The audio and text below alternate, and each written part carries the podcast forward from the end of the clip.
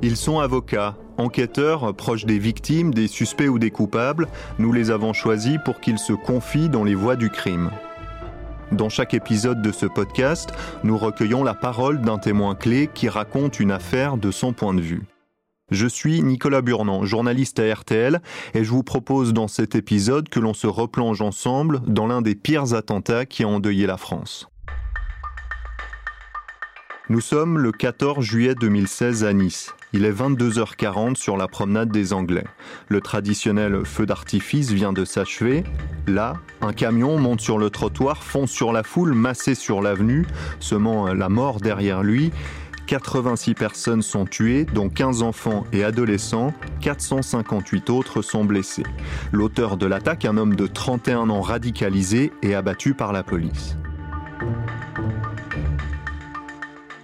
Ce soir-là, Caroline Villani était en famille, sur la plage. Ses deux fils, André, 17 ans, Léo, 14 ans, son frère Bruno, Olfa, sa belle-sœur, Christiane, sa maman et Hugues, son beau-père. Ils sont partis à 7 à l'issue de cette nuit d'horreur, ils ne seront plus que trois. Six ans plus tard, que reste-t-il de ces souvenirs? Comment se relever? Comment dépasser l'indicible? Alors que le procès de ce crime terroriste s'est ouvert le 5 septembre devant la Cour d'assises spéciale de Paris, que peuvent attendre les victimes de ces audiences éprouvantes? J'ai rencontré Caroline dans sa maison de Puget-sur-Argent dans le Var. Les photos de ses proches disparus sont affichées partout dans le salon. C'est ici qu'elle m'a accordé avec beaucoup de dignité ce long entretien. Bonjour Caroline. Nous allons d'abord nous replonger dans vos souvenirs de ce 14 juillet 2016. Comment cette soirée a-t-elle commencé? Alors, on est parti vers 14h du Var euh, pour rejoindre mon frère qui venait d'emménager avec sa femme à Nice. Ça faisait quelques mois qu'ils étaient là-bas. Nous, on n'était jamais allés euh, voir le feu d'artifice à Nice. Et euh, j'avais mes enfants qui étaient en vacances avec moi chez moi. Leur père était en Corse. Donc, on a décidé dans l'après-midi d'aller tous ensemble rejoindre mon frère à Nice. on avait pris chacun notre voiture, moi avec mes enfants. On était tous contents d'être là-bas. On était sept, hein, donc euh, voilà. Il y avait ma mère, mon beau-père, mon frère et sa femme, et moi et mes deux enfants. On a passé l'après-midi dans Nice. On est allé manger des glaces. On a fait une promenade sur la promenade des Anglais.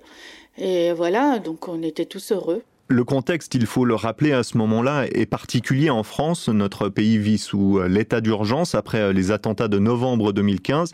Est-ce que vous êtes consciente de ce risque? En fait, on était allé au mois de février au carnaval et j'avais demandé au père de mes enfants, disant écoute, on voudrait aller là-bas au carnaval. Est-ce que ça craint? Parce qu'à l'époque, euh, au niveau des attentats, hein, voilà. Il m'a dit écoute, on va pas s'empêcher de vivre, euh, vas-y avec les enfants. On est allé au mois de février, tout s'est bien passé. Donc là, au 14 juillet, je l'ai même pas appelé. Euh, son père pour dire bon bah je vais à Nice le 14 juillet puisqu'il m'avait donné l'autorisation pour le mois de février. Comme on s'entend très bien avec le papa de mes enfants, on communique énormément. Et là, je ne l'avais pas dit parce que on n'a pas pensé à ça du tout. Il y avait l'euro euh, du foot qui était passé juste avant. Il y avait, il y avait rien qui, qui pouvait, on pouvait même pas imaginer. Enfin, moi, je, suis partie sans crainte en fait. Et c'est pour ça que je dis, c'est dans l'insouciance totale. On était vraiment heureux. Euh, à aucun moment, on a été stressé. Vous arrivez donc euh, à Nice en famille. Quelle est l'ambiance sur place? Les gens étaient heureux, il y avait énormément de monde. Euh, d'ailleurs, on s'était dit que si on se perdait, on se donnait rendez-vous euh, devant le, palais de la Méditerranée. Mon fils, euh, le plus jeune Léo, filmait. il avait l'appareil photo de mon frère et on a filmé même ces moments-là, le feu d'artifice. On était sur la plage. Oh, c'était la joie totale, hein comme un 14 juillet quand vous allez voir un feu d'artifice. La soirée se déroule comme prévu. Vous assistez au feu d'artifice. Que se passe-t-il ensuite? Une fois que le feu d'artifice s'est terminé, on a attendu un petit moment avant de remonter sur la promenade, parce qu'il y avait beaucoup de monde, et on est allé vers la droite en direction de, de Nice, centre, la place Masséna, donc on est remonté euh, tout le long de la promenade. On a continué, puis euh, on est arrivé devant ce, groupe de rock, on s'est arrêté, il y avait beaucoup beaucoup de musique, ma mère dansait et euh, le camion est arrivé derrière nous et on n'a rien entendu. Ma mère, je l'ai regardée, c'est les dernières images que j'ai, c'est ma mère qui danse en fait et le camion a percuté mon fils, je pense, Léo, et moi j'étais à côté de lui. Il est 22h40, le, semi-remorque fait des zigzags sur la promenade des Anglais. L'objectif du conducteur, percuter un maximum de personnes, mais selon vos souvenirs, vous n'êtes pas touché par le camion. Le problème, il est là, c'est que je ne sais pas, mais je ne pense pas. Parce que j'étais du côté droit de mon fils et je pense que mon fils a pris le camion et qu'en fait, ou, ou quelqu'un d'autre, je ne sais pas, mais pour moi, mon fils était à côté de moi, là, à gauche m'a donné un coup de boule, on va dire, hein, voilà, m'a donné un coup de boule, et, je suis blessée que du côté gauche, en fait. Moi, je ne fais que des suppositions. Je ne peux pas vous dire exactement ce qui m'est arrivé. En tout cas, une chose est sûre, c'est que j'étais blessée, pas gravement, mais j'étais blessée, et que je me suis réveillée, pour moi, à un endroit où je n'étais pas.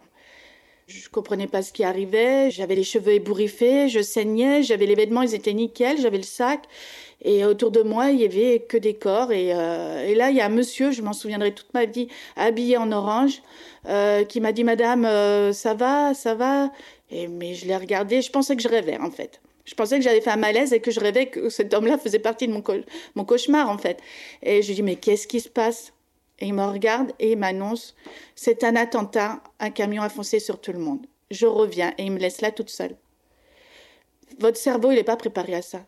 J'étais en train de regarder ma mère danser. En une fraction de seconde, je me retrouve ailleurs, avec des morts autour de moi, blessés. Euh, enfin, c'est pas possible de comprendre ce qui se passe. Et je suis restée là, euh, toute seule. Et, bizarrement, je n'arrivais pas à regarder du côté gauche. Parce que inconsciemment, je, savais que je venais du côté gauche. J'ai dû déambuler euh, inconsciente. Vous savez, le cerveau, il a fait reset. Et il a oublié tout ce qui s'était passé avant. Apparemment, j'ai eu ma, une amie au téléphone, mais je m'en souviens pas non plus. Et je suis restée là jusqu'à ce qu'ils reviennent. Et ils étaient deux après. Ils m'ont dit, vous pouvez marcher Je dis, bah, je sais pas. Et quand ils m'ont soulevée, j'avais une douleur au niveau de la hanche euh, gauche. Et ils m'ont emmenée au palais. Ils m'ont laissé là. J'étais dans les nuages, hein, je, voilà. J'ai eu aucun réflexe de me lever pour aller chercher ma famille. Je ne pouvais pas. J'étais. Euh, et euh, j'ai reçu un coup de téléphone, j'ai répondu et c'était euh, le père de mes enfants qui était en vacances en Corse. Oh, ça n'a pas duré longtemps. Il m'a dit euh, un homme va t'appeler, il est avec Léo, décroche. Et là, vous avez l'instinct de, maman qui se met en route en fait. vous dites ça y est, il faut que j'assure là. Donc j'ai reçu, j'ai reçu le, le, coup de téléphone. Il m'a demandé où j'étais, je lui ai dit où j'étais. Il m'a dit ne bougez pas, on arrive avec, j'arrive avec votre fils. Les pompiers sont venus, ou les gens, de, je ne sais plus trop, m'ont dit, Madame, il faut vous mettre au milieu, enfin au milieu du palais. Et là, sur les marches, j'ai vu ma belle-sœur, Olfa, qui était là, qui parlait pas. Je l'ai rejoint, on s'est même pas parlé. On était euh, sidérés, en fait, toutes les deux. Et euh, on se parlait pas, on regardait autour de nous, enfin, on, essayait de comprendre ce qui se passait. Et tout d'un coup, j'ai vu un brancard arriver, et là, j'ai reconnu mon fils, Léo. Ah, je me suis précipitée et j'ai dit c'est mon fils, c'est mon fils. Je lui parlais, je disais Léo, c'est maman. Ils m'ont posé des questions, quel âge il avait, euh, voilà, comment il s'appelait et tout. Euh, moi, je suis aide-soignante, donc je savais très bien qu'il fallait vite que je reprenne mon sang-froid pour pouvoir bien répondre euh, aux questions. Mais en même temps, je parlais à mon fils, qui était plus ou moins inconscient. Je ne sais pas s'il m'entendait, mais en tout cas, je lui parlais. J'ai su après qu'il a eu un pneumothorax, les côtes brisées, les, le foie, les reins. En fait, tout était interne chez lui. Et euh, ils ont très vite euh, pris mon fils en disant bon ben, on va vite à l'hôpital. Là euh, j'ai, j'ai bon c'était évident que je l'accompagne et j'ai regardé ma belle-sœur et j'ai hurlé en lui disant Olfa viens on y va on y va. Vous découvrez l'horreur autour de vous, votre fils Léo gravement blessé sur un brancard, et vous ne savez pas alors où se trouve André, votre second enfant. Entre-temps, j'ai quand même eu cet homme qui était avec mon fils et je lui ai demandé d'aller chercher mon autre fils. Je lui ai décrit comment il était habillé.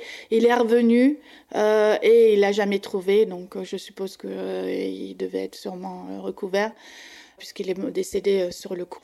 Et cet homme-là s'appelle Mehdi Boy Fufana et je lui remercie pour ce qu'il a fait. il s'est occupé de mon fils. Je me rappellerai toujours, il avait son pantalon rouge. Et donc nous sommes partis tous les trois dans cette ambulance avec les pompiers euh, jusqu'à euh, l'hôpital Pasteur. On a été là-bas. Et là, on a été euh, tous les trois bah, dispersés. Mon fils Léo est parti. Moi, j'ai passé un scanner. Ma belle-sœur, elle a été vue aussi. Et puis voilà. Et j'ai essayé de prendre les nouvelles de mon fils Léo. Et on m'a évacué juste à côté Pasteur. Il y avait un endroit où il y avait les psychologues. C'était une salle immense avec très peu de monde puisque apparemment on a été les premiers à être mis là. Les psychologues nous ont accueillis, mais moi comme je savais pas trop ce qui se passait non plus, enfin et euh, surtout, c'est que j'ai eu, affaire à, une interne très gentille euh, qui euh, m'a permis d'avoir des nouvelles régulièrement de mon fils qui se faisait opérer. Puis on a pu aller voir mon fils en réa, mais ça a duré cinq minutes. Hein. Voilà, ça a duré cinq minutes parce que je ne pouvais pas rester longtemps.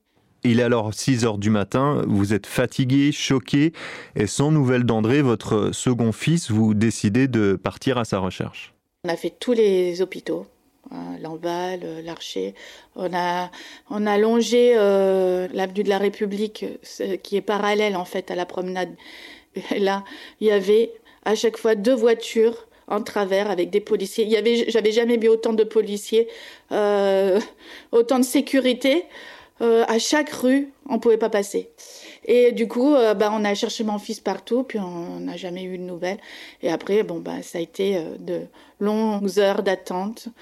Euh, des épreuves euh, avec mon fils Léo qui est en réa et euh, surtout des attentes aussi pour les décès qu'on nous annonçait au compte-gouttes parce qu'ils ont dit qu'à cause du Bataclan, il y avait eu des erreurs. Du coup, nous, les, victimes de l'attentat de Nice, ils ont tellement voulu faire attention à bien annoncer les décès, de bien savoir si c'était réellement les bonnes personnes, que ça a été l'enfer en fait pour nous. Il fallait aller à la maison des victimes. Donc je suis allée au moins 4-5 fois à cet endroit. Donc ça a été annoncé le vendredi pour euh, mon beau-père. Euh, il me semble que mon frère, ça a été le samedi ou, ou, le dimanche. Et je sais que pour mon fils André et ma mère, ça a été quatre jours après. C'est-à-dire que ma mère, ça a été euh, par exemple le lundi, il me semble. Et là, comme j'avais vu le, je voyais toujours le même policier. Et euh, je lui ai supplié, je lui ai dit, là, je peux plus, dites-moi pour mon fils, je vous en supplie. Il m'a dit, madame, officiellement, je peux rien vous dire, mais officieusement, dans une heure, je vous rappelle. Et je suis partie, repartie à Pasteur. Et là, j'ai pris le père de mes enfants à part et je lui ai dit, prépare-toi, François. Dans une heure, on retourne. J'en ai les frissons encore. Et on a dû repartir euh, une fois de plus encore à la maison des victimes par nos propres moyens. Et là, il, nous a annoncé le décès de mon fils, André. Euh, il nous a donc rendu euh, les affaires. Ça a été très difficile de voir son téléphone et de voir sa montre. Je venais de lui offrir parce qu'il il avait eu des bonnes notes. Je lui avais acheté une belle petite montre Lacoste. Et euh, voilà, ce que j'ai gardé ici. Et c'est à ce moment-là, quand on vous rend les affaires aussi, c'est terrible. Au moment de l'annonce de son décès, quel sentiment vous traverse On s'écroule. Il n'y a pas de sentiment en fait. Même si on s'y attendait, euh, le fait de vous dire votre fils est décédé, euh, on vous donne les objets, on s'est écroulé. Et j'ai eu, je sais pas, peut-être le courage, on va dire là à ce moment-là, hein, puisque le père de mes enfants m'a dit franchement, je voulais la poser, mais tu as eu, as réussi à le faire. J'ai dit, est-ce que mon fils a souffert? Et le monsieur m'a dit non, madame, parce que j'ai vu le corps de votre fils, il est, il n'a pas souffert, je peux vous le garantir. On, a toujours envie qu'il soit là, enfin, excusez-moi. J'ai tenu, hein Longtemps. Mais, euh, enfin, si on pouvait revenir en arrière. on se dit, bon, il est parti comme ça sur le coup, c'est un moindre mal.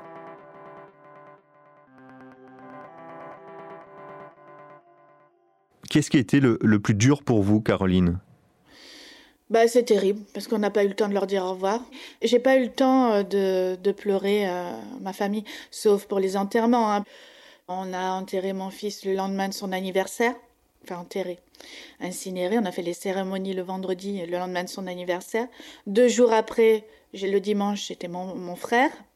Et deux jours après, parce qu'ils m'ont laissé deux jours quand même de répit à chaque fois, ça a été ma mère et mon beau-père qu'on a laissés ensemble. Donc à ces moments-là, j'ai pleuré, bien évidemment, j'ai pleuré, j'ai voilà, mais j'ai dû me remettre vite dans le bain euh, et quelque part assurer, on va dire, pour mon fils euh, Léo qui était en, réanimation et, on en avait un qui était vivant. Euh, il fallait absolument se concentrer sur lui.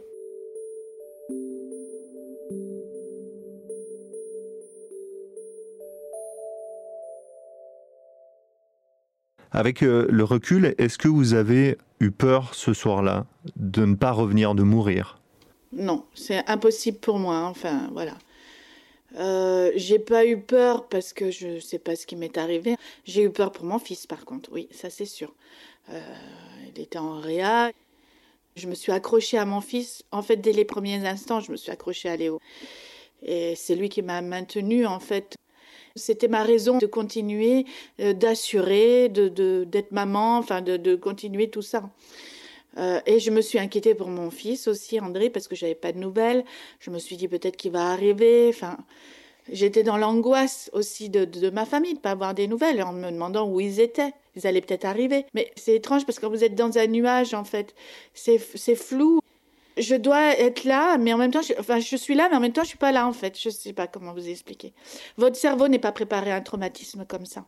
Je suis dans la réalité parce qu'il faut que j'assure pour mon fils, mais en même temps, euh, j'ai l'impression de rêver, en fait. C'est des, des, brides de moments où on réalise, mais en même temps, on est dans un flou total parce que on dit l'espoir fait vivre. On a toujours l'espoir qu'il se soit trompé. À un moment donné, pour ma mère, il y avait une dame qui lui ressemblait à Pasteur. Ils m'ont demandé de la décrire parce qu'ils pouvaient pas m'emmener la voir. Ils m'ont demandé les bijoux, tout ça. Bon, bon c'était pas elle. Vous avez des moments où vous réalisez et des moments où vous vous dites non, enfin, c'est pas possible. Enfin, c'est étrange, c'est cette sensation en fait. La question euh, paraît un peu bête, mais elle est euh, fondamentale. Comment se relever d'une telle épreuve? Alors déjà, c'est parce que j'ai beaucoup d'amour. Alors j'ai beaucoup d'amour pour mon fils Léo. Voilà, j'aime tellement mon fils que bah, il faut que j'assure derrière. J'ai beaucoup d'amour aussi pour ma famille qui est partie. Je veux qu'ils soient fiers de moi. Je sais que ma mère n'aurait pas voulu que je sombre. Euh, mon fils, mon frère, euh, Hugues, on était des, on était des gens vivants, des gens qui croyaient aussi à, l'au-delà, euh, avec une certaine spiritualité. Donc, comme je l'explique, ma mère est venue avec ce jour-là un livre qui s'appelait de Michael Newton, Souvenir de l'au-delà, où ça a été mon livre de chevet euh, le mois où je suis restée à, Nice, qui parle justement de la vie après la mort. Donc euh, quand vous avez ces croyances-là, bah, ça aide, même si c'est douloureux à vivre, parce qu'il ne faut pas enlever le fait de perdre un enfant, il n'y a rien de pire dans la vie. Même si je pleure, même si je pleure encore, c'est quand même plus rassurant de s'imaginer qu'il y a quelque chose après la mort, plutôt que de dire bah, ils sont plus là, ils sont plus là. Mais ça, c'est ça regarde que moi en fait, c'est mon point de vue. Et c'est comme ça que j'ai été élevée. Donc très tôt, je les ai envoyés euh, vers la lumière, comme j'ai dit. Et, euh, et, je me suis concentrée sur euh, l'amour que j'avais pour mon fils Léo. Vous l'expliquez avec vos propres mots. Vous dites sentir aujourd'hui vos proches près de vous. C'est sûr et certain. Un an après, j'ai fait 1000 km pour aller voir un médium. Parce qu'en fait, j'avais besoin de leur parler, peut-être de leur dire au revoir, en fait. Euh, j'ai fait 1000 km pour aller le voir. Lui, m'a dit, bon, on verra s'ils seront là. Bon, je ne vais pas rentrer dans les détails, mais euh, j'ai pu parler à ma mère et à mon fils. Et ils m'ont dit les mots que j'attendais. Ils m'ont décrit des choses que le médium ne savait pas, que personne ne savait. Donc j'ai eu euh, la certitude qu'effectivement ils étaient là et ils étaient ailleurs. Et qu'il y a bien une vie après la mort. Et ça, personne, mais personne ne me fera changer d'avis.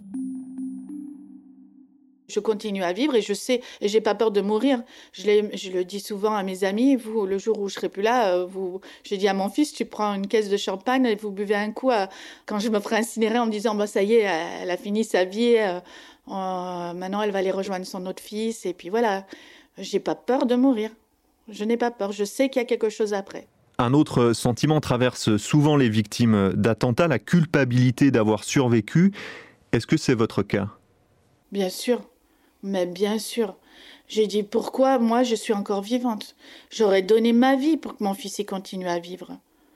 J'aurais préféré, j'aurais préféré que les deux garçons continuent avec leur père leur chemin de vie et moi pu être là. Puis pourquoi moi je suis encore vivante? Pourquoi?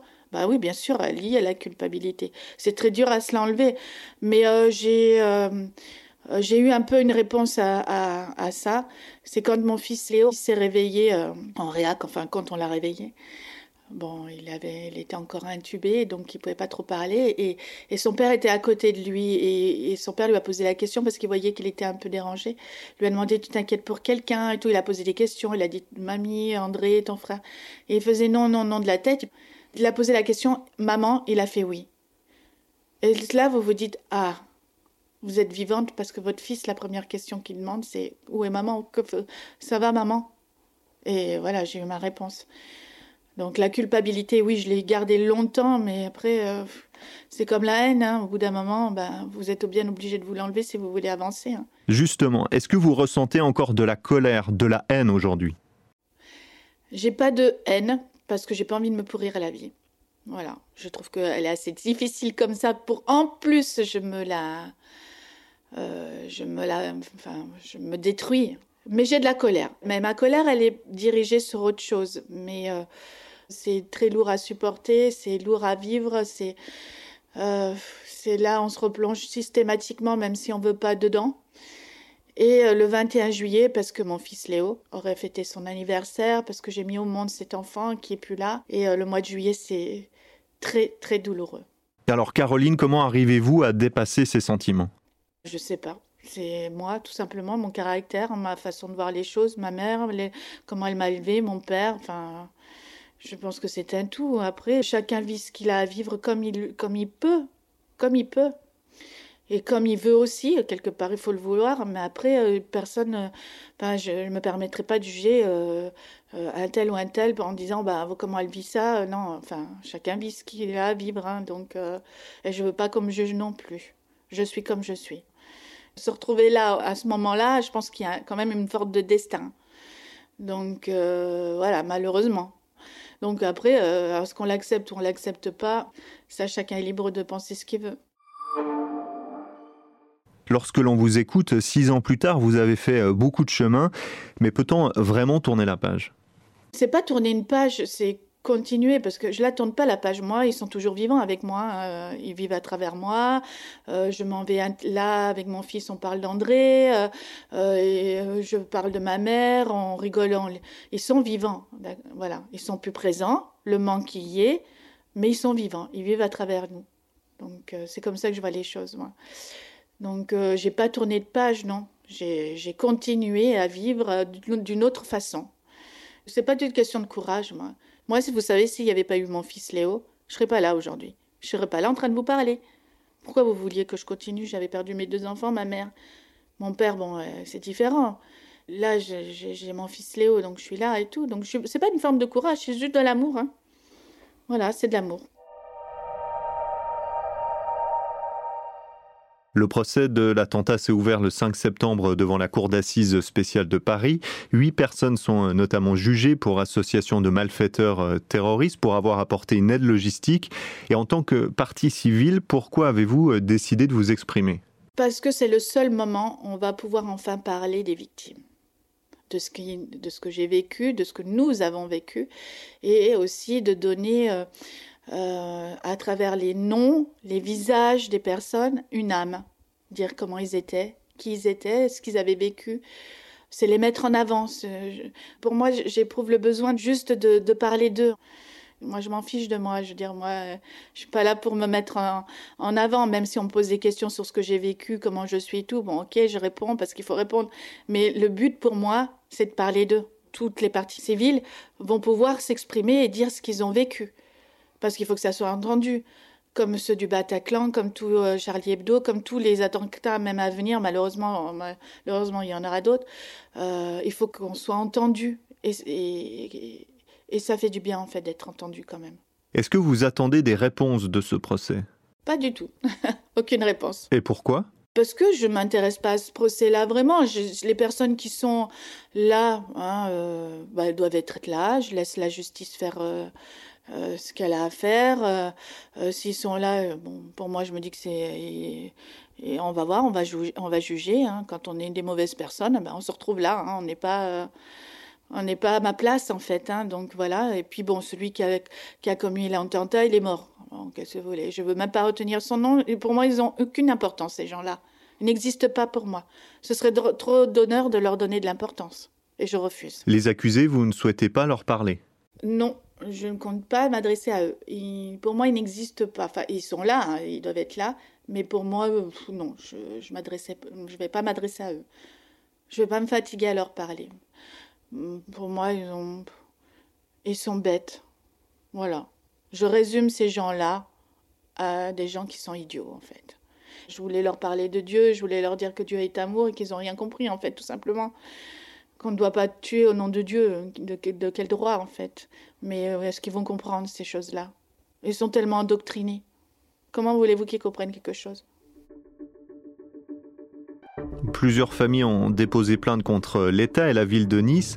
Elles estiment que le dispositif le soir du 14 juillet n'était pas à la mesure de la menace.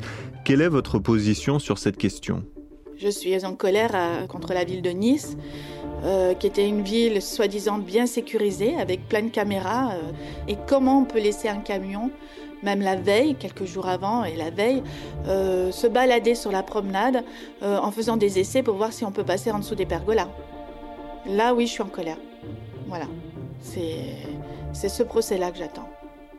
Et je pense que je ne suis pas la seule. Pour vous, le dispositif était trop léger Oui, oh bah, il n'y avait rien. Hein. ah ben moi, là, je venais de la rue Gambetta. Hein. donc, euh, pour moi, il y avait deux barrières. Dans mes souvenirs, il y avait deux barrières de policiers. Voilà, des barrières, euh, vous savez, hein, vous poussez en deux secondes. donc, euh, voilà. Pourquoi c'était si simple au final Mettre une voiture, même à la rigueur, d'empêcher les gens, mais pas des barrières. Donc pas de sécurité pour moi. Rien. J'ai une dernière question, Caroline. Si vous ne deviez retenir qu'une seule image de ces événements qui ont bouleversé votre vie, ça serait laquelle? J'ai fait une photo de moi et mes enfants en bas de la plage que j'ai en fond d'écran, là, sur mon téléphone, où je vois mon fils André. Il met la main sur son cœur. Je ne sais pas pourquoi je garderai cette image-là et celle de ma mère qui, ben, qui danse. Hein, euh, voilà, ce sera les, dernières images. Et si je dois me rappeler de Hugues, c'est son sourire. D'ailleurs, euh, il est mort avec son sourire. Et mon frère, ben, c'était mon petit frère. Euh, les dernières paroles que je lui ai dit, ça résonne encore en moi. C'est que mon frère avait une hernie et il, marchait difficilement. Il était devant moi. Je lui dis Oh là là, Bruno, j'ai peur que tu finisses en fauteuil roulant. Bah non, il, il finira pas en fauteuil roulant. Voilà.